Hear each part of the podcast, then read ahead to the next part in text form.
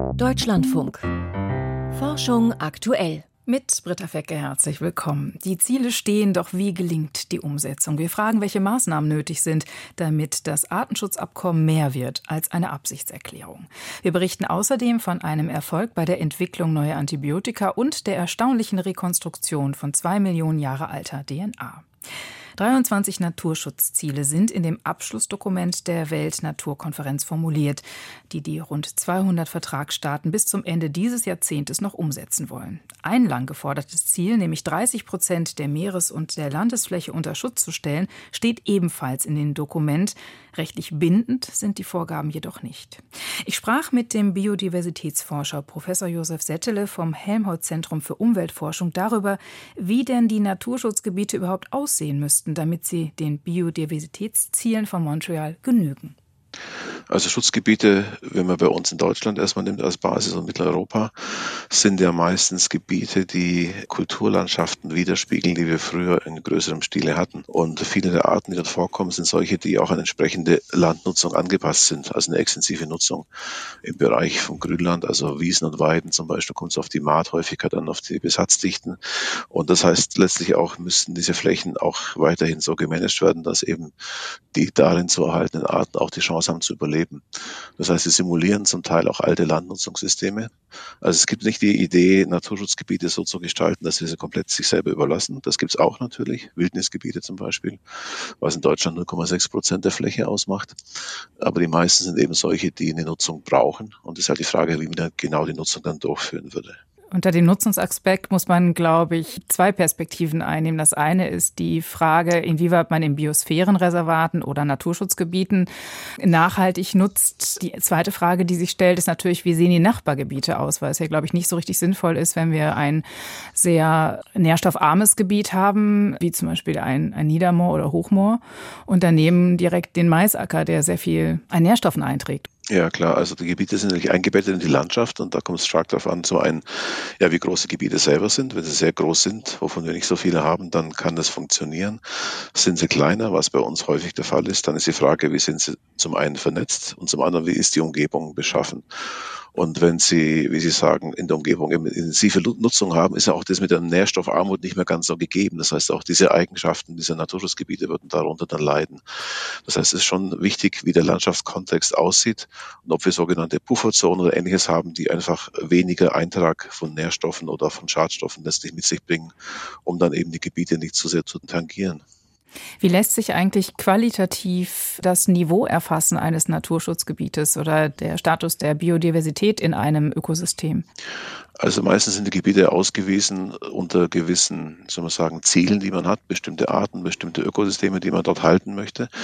Und diese Arten, klar, da kann man sehen, ob die sich gut halten, ob die überlebensfähige Populationen ausbilden oder bei den Ökosystemen, ob die die typischen Charakterarten auch beinhalten, also Arten, die anzeigen, dass das Gebiet entsprechend nährstoffarm ist, zum Beispiel, also im Moorgebiet, am Randgebiet zum Beispiel Wollgras wäre so eins, also spontan einfällt, also ein Grasart, die typisch ist für diese nährstoffarmen Moorgebiete, vor allem im Randbereich. Also es geht immer darum letztlich, was war das Ziel? Und dann eben kann man sehen, ob dieses Ziel nach wie vor gewährleistet ist. Das ist eine wichtige Basiskomponente bei der Erfassung. Das Wollgras ist ja nun standorttreu, aber wenn es jetzt um Tierarten geht, ist es ja relativ wichtig, dass es einen genetischen Austausch gibt. Ähm, wie wichtig ist in dem Zusammenhang, dass die Schutzgebiete miteinander vernetzt sind und wie einfach lässt sich das umsetzen? Ja, die Vernetzung ist umso wichtiger, je kleiner die Gebiete sind und auch umso isolierter sie sind, dann wäre es wichtig, das aufzuheben. Das trifft auf Wollgras auch zu. Das war äh, standardtreu, aber breitet sich ja auch aus über Samen zum Beispiel, über, über die Luft. Und bei Tierarten ist es häufiger dann so, dass sie in der Lage sein müssten, eben von A nach B zu kommen. Und das ist oft sehr artspezifisch, aber einige dieser Arten, flugfähige Insektenarten zum Beispiel, die schaffen schon eine gewisse Entfernung, aber eben auch nicht unendlich weit. Also mal fünf bis zehn Kilometer kann man schon mal auf die Reihe kriegen, als kleiner Falter zum Beispiel. Aber viel mehr eben auch nicht. Das heißt, wir müssen dafür sorgen, dass eben dieses Kontinuum auf der Landschaft gegeben ist, dieser Biotopverbund, der nicht physisch sein muss, also nicht Strukturen, die verbunden sind, der zumindest aber gewährleisten muss, dass die Tiere sich austauschen können, zumindest ab und zu mal es schaffen, andere Gebiete zu erreichen. Naja, für Arten wie die Wildkatze ist es, glaube ich, doch recht sinnvoll, dass es auch physische Kontakte gibt zwischen den Gebieten. Genau. Ne? Die Wildkatze ist bekanntermaßen nicht so flugfähig, von daher ist es natürlich die Fortbewegungsmöglichkeit eine, die zu Fuß ist. Und genau für solche Arten brauche ich eben auch so Korridore in der Landschaft, die es ermöglichen, überhaupt von A nach B zu gelangen. Ein formuliertes Ziel ist ja die Streichung der umweltschädlichen Subventionen in der Landwirtschaft. Ist das nur eine äh, konkrete Zielvorgabe oder ist diese Zielvorgabe an Mechanismen und Maßnahmen gekoppelt? Es ist erstmal nur eine Zielvorgabe, also von der COP jetzt in, in Montreal aus gesehen, ist einfach das Ziel, besteht darin, diese abzubauen. Wie die konkret aussehen, ist ja von Land zu Land sehr verschieden. Das heißt, die Umsetzung muss nicht dann vor Ort erfolgen und entsprechend national oder europäisch umgesetzt werden. Wenn Sie es jetzt auf Deutschland runterbrechen, was wären aus der Sicht der Wissenschaft die Forderungen an die Landwirtschaft, um den Schutz der Ökosysteme zu fördern? Also es gibt erstmal die Möglichkeit für uns alle da äh, tätig zu werden, nämlich wenn es darum geht, dass wir weniger ja, Fleisch äh, letztlich verkonsumieren und mehr Fläche auch verwenden für ja, das, den Anbau von Produkten, die wir direkt äh, verkonsumieren, also pflanzliche Ernährung letztlich. Das eine Komponente. Die andere ist dann die, dass wir dafür sorgen müssen, dass Landschaften durchlässig bleiben. Da kommt diese Idee mit dem Biotopverbund wieder mit rein. Das heißt, dass ich sozusagen Inseln habe, die ich nutzen kann, um mich vorwärts zu bewegen. In unserer Agrarlandschaft heißt es dann, dass wir zum Beispiel Beispiel Heckenstrukturen brauchen oder auch Blühstreifen etc. Vieles an Elementen mit reinbringen, die die Struktur der Landschaft wesentlich erhöht und nicht ganz große Flächen nur monoton von der gleichen Kultur bewachsen sind. Können Sie mir noch einmal im Detail schildern, warum gerade die Tierhaltung und die Massentierhaltung ein Problem sind für die benachbarten Schutzgebiete? Zum einen, wenn sie direkt in der Nachbarschaft sind, habe ich natürlich häufig viel stärkere Einträge von Stickstoff zum Beispiel in der Umgebung oder habe bei intensiver Nutzung auch wenig Flächen, die in irgendeiner Form dienen können als Nektarquelle zum Beispiel für Insekten. Wenn ich Hochmoore nehme, die sind ja meist sehr blütenarm, da ist oft so, dass Tiere, die dort leben, dann zum Teil sich in der Umgebung bewegen, um dort eben Nektar zu saugen, dann wieder zurückzukommen in das Habitat, wo sie ihre Nachkommen dann letztlich haben, wo dann die Tiere die Eier ablegen auf entsprechenden Pflanzen. Also hier ist die Kombination aus Nektarhabitat und Larvenhabitat bei Insekten eben eine wichtige Kombination Kombination. Wenn ich da in der Umgebung eben solche Quellen von Nektar nicht mehr habe, habe ich eine direkte Auswirkung. Und bei intensiver Nutzung habe ich meist viel mehr Stickstoff und damit Pflanzen, die eben stickstoffmäßig gut zurechtkommen und andere eben, die meistens die Kräuter auch ausmachen, die da eben nicht mehr da sind. Es wird ja sehr oft von diesem Paris-Moment gesprochen, aber wenn man jetzt auf die Klimaschutzziele schaut und die Begrenzung der Erwärmung der erdnahen Bodenschicht auf nur 1,5 Grad bis zum Ende des Jahrhunderts, dann haben wir das ja schon gerissen. Denn tatsächlich steigen ja die Emissionen munter weiter an. Ist das ein guter Vergleich, jetzt nach diesem Abschluss zu sagen, wir haben einen Paris-Moment? Ist der nicht eher pessimistisch? Ja, das ist je nach Sichtweise. Zunächst mal kann man sagen, auf dem Papier ist ein Paris-Moment erstmal eine wichtige Voraussetzung, dass was passieren könnte. Aber natürlich ist es nur dann wirksam, wenn auch entsprechend was umgesetzt wird. Und im Klimabereich haben wir genau das Phänomen, dass wir eine gute Vereinbarung haben, aber das in der Umsetzung ziemlich stark, muss man sagen, zurückgeblieben war.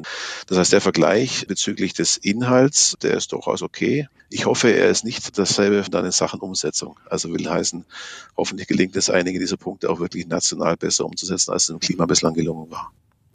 Ich sprach mit dem Biodiversitätsforscher Professor Josef Settele vom Helmholtz-Zentrum für Umweltforschung über die Maßnahmen, die nach den Zielvereinbarungen in Montreal getroffen werden müssten, damit wir die unterschiedlichen Ökosysteme und ihr Inventar, also ihre Arten, auch tatsächlich erhalten. Auch für diese Art wird es eng. Letzte Rufe. Von Arten, die verschwinden.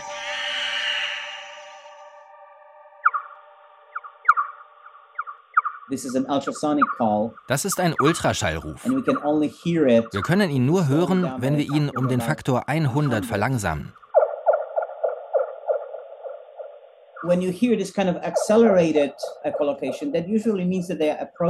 Wenn man diese schnelleren Töne hört, bedeutet das meistens, dass sie sich einem Insekt nähern. Sie rufen dann häufiger. Ich habe diese Aufnahmen auf dem Berg Gorongosa in Mosambik gemacht, in der Nähe ihrer Nisthöhlen. Wenn sie die Höhlen verlassen, beginnen sie zu jagen. Sie heißt Minioteris wilsoni oder Wilsons langfingerige Fledermaus. Ich würde sie als fliegende Krokette beschreiben. Es ist eine wirklich süße Fledermaus. Sie haben ganz kurzes schwarzes Fell, extrem weich, fühlen sich sehr angenehm an. Sie haben schmale Flügel, mit denen sie in offenem Gelände sehr schnell fliegen, fast wie Schwalben oder Mauersegler. Ich bin Peter Nescracky vom Gorongosa Nationalpark in Mosambik. Wir haben die Fledermaus erst vor zwei Jahren beschrieben. Darum ist sie noch nicht auf der roten Liste. Beim nächsten Mal wird sie höchstwahrscheinlich mindestens den Status gefährdet erhalten, denn sie ist nur von einer Handvoll Orten bekannt. Die größte Gruppe hat ihr Revier am Berg Gorongosa. Alles, was auf diesem Berg lebt, ist am Rande der Ausrottung, wegen der zügellosen Entwaldung, die dort stattfindet.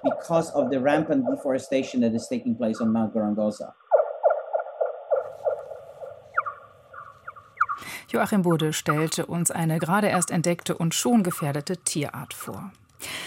Anfang des Monats warnte die Weltgesundheitsorganisation, dass multiresistente Bakterien zu einem immer öfteren und auch tödlichen Problem werden. Was fehlt, sind ganz neue Wirkstoffklassen, denn die Entwicklung von Antibiotika ist für die Pharmaindustrie wenig lukrativ, weil neue Antibiotika ja möglichst zurückhaltend eingesetzt werden sollen, damit sie lange wirksam bleiben. Umso wichtiger ist deshalb die Grundlagenforschung. Japanische Wissenschaftler berichten heute in Nature Communications von einem wichtigen Fortschritt und Volkert Wildermuth hat mit ihnen gesprochen.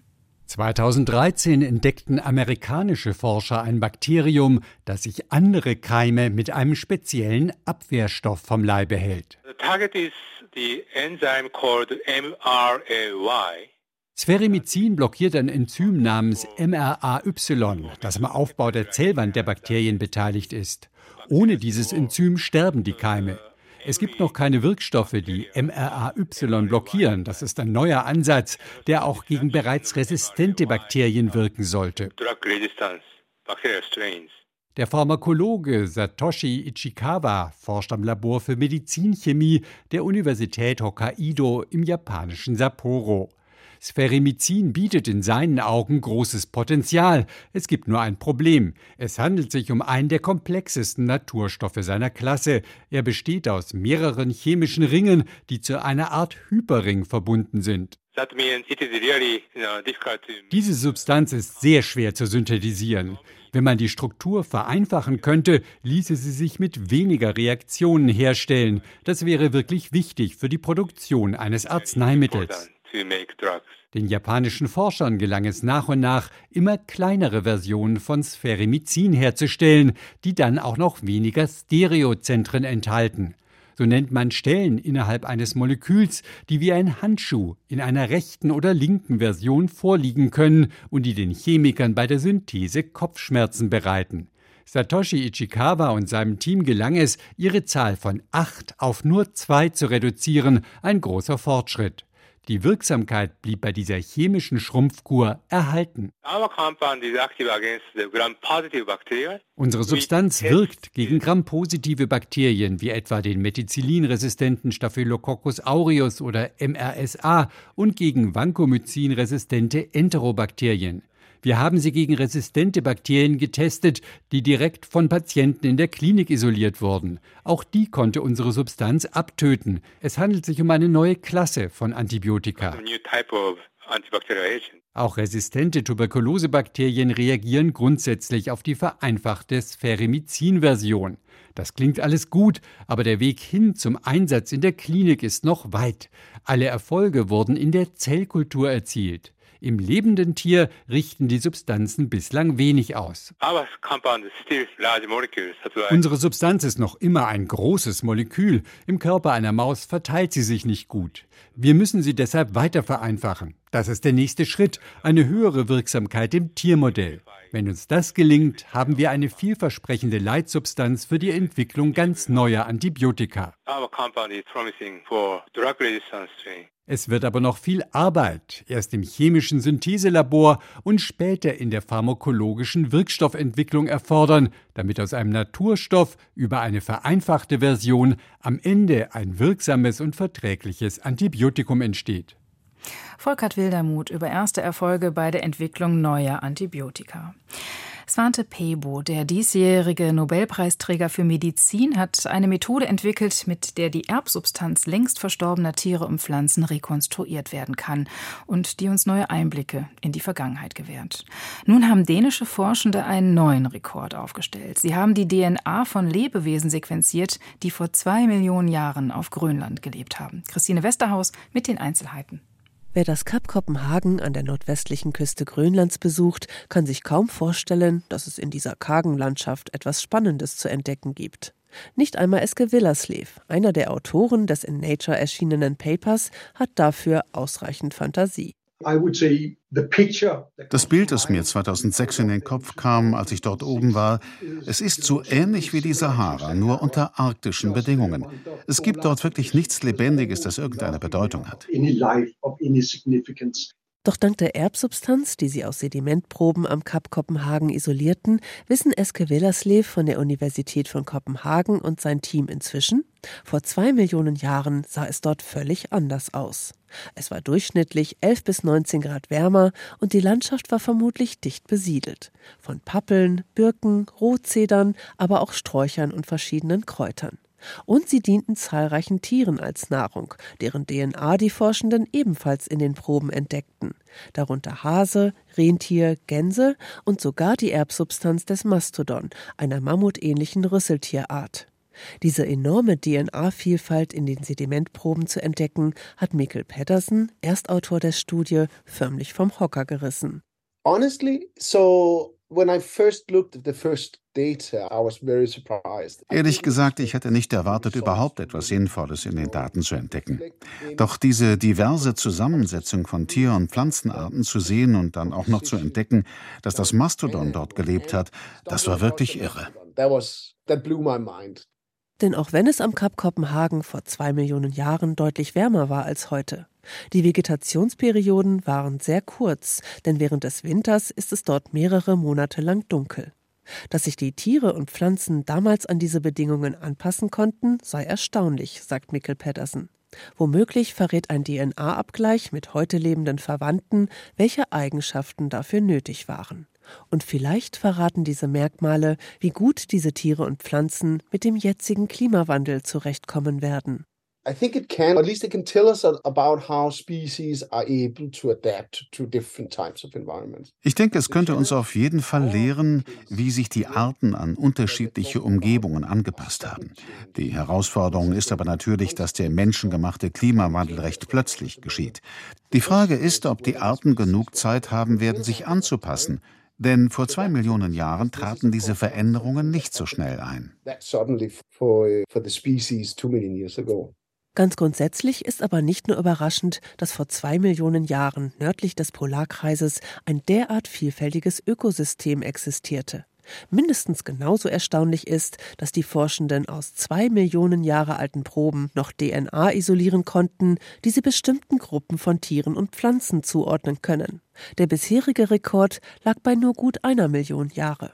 2021 hatten Forschende die Erbsubstanz eines Mammuts sequenziert, das gut eine Million Jahre lang im sibirischen Permafrost eingefroren lag. Schon damals glaubten Forschende, dass das Ende der Fahnenstange damit wohl erreicht sei. Doch Mikkel Patterson sieht das anders. Ich denke, wir kratzen hier nur an der Spitze des Eisbergs. Natürlich liegt noch viel Arbeit vor uns, aber ich wette, dass wir in nicht zu weit entfernt liegender Zukunft noch weiter in der Zeit zurückgehen können. Christine Westerhaus über die Rekonstruktion von zwei Millionen Jahre alter DNA. Und jetzt ist es Zeit für die Wissenschaftsmeldung von und mit Michael Stang. Am 1. Dezember hatte die Charité Universitätsmedizin Berlin über neue Erkenntnisse zur Entstehung der SARS-CoV-2-Variante Omikron informiert. Das Team um Studienleiter Jan Felix Drexler hat die im Fachmagazin Science publizierte Studie nun zurückgezogen. Neuesten Erkenntnissen zufolge sind Teile der in der Studie gemachten Aussagen wegen Verunreinigungen in Untersuchungsproben nicht mehr ohne begründeten Zweifel belegbar.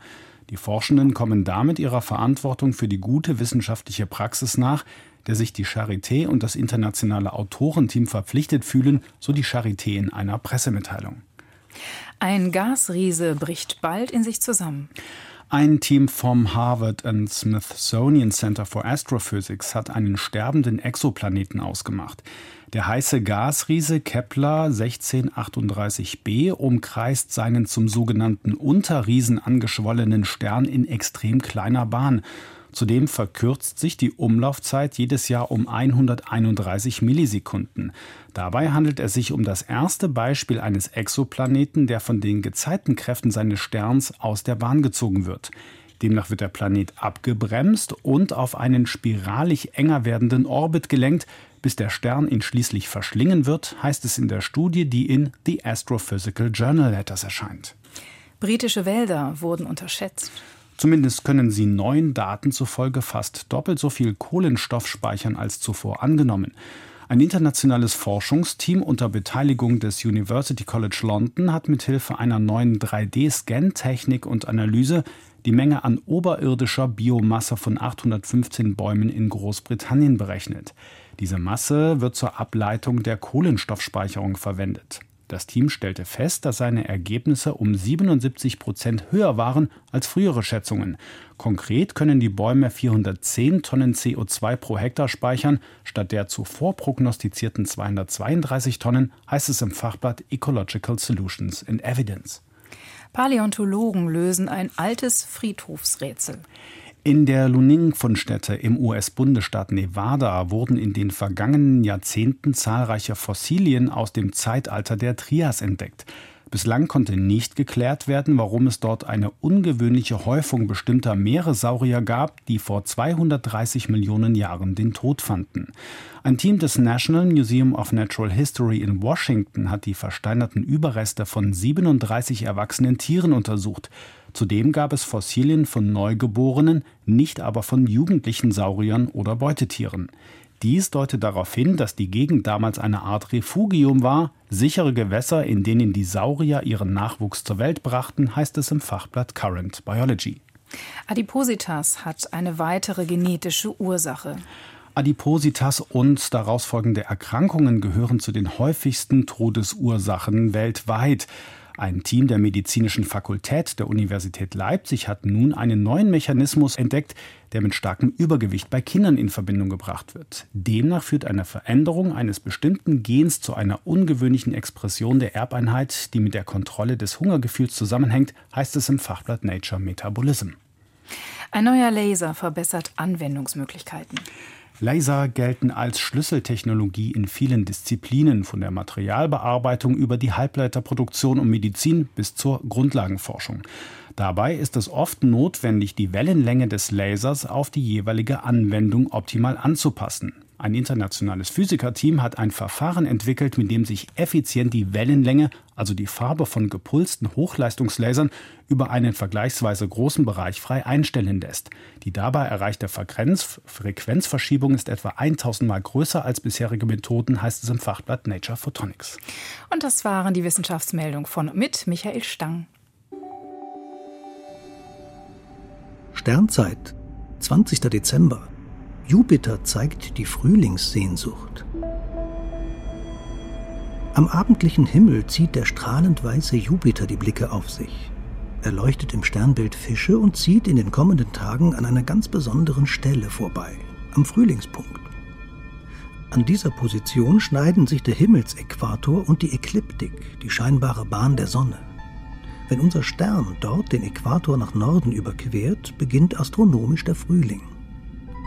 Zum Anfang des Sommerhalbjahres strahlt die Sonne immer ein kleines Stück rechts oberhalb der Stelle, an der Jupiter jetzt steht. Heiligabend hat Jupiter den geringsten Abstand zum Frühlingspunkt. Der befindet sich dann nur etwa eine halbe Daumendicke neben dem Planeten. Jupiter zieht dort jetzt langsam vorbei. Er ist der Sonne gewissermaßen drei Monate voraus. Am 20. und 21. März des kommenden Jahres strahlt die Sonne an dieser Stelle. Dann werden Jupiter und die Sterne der Fische völlig überstrahlt.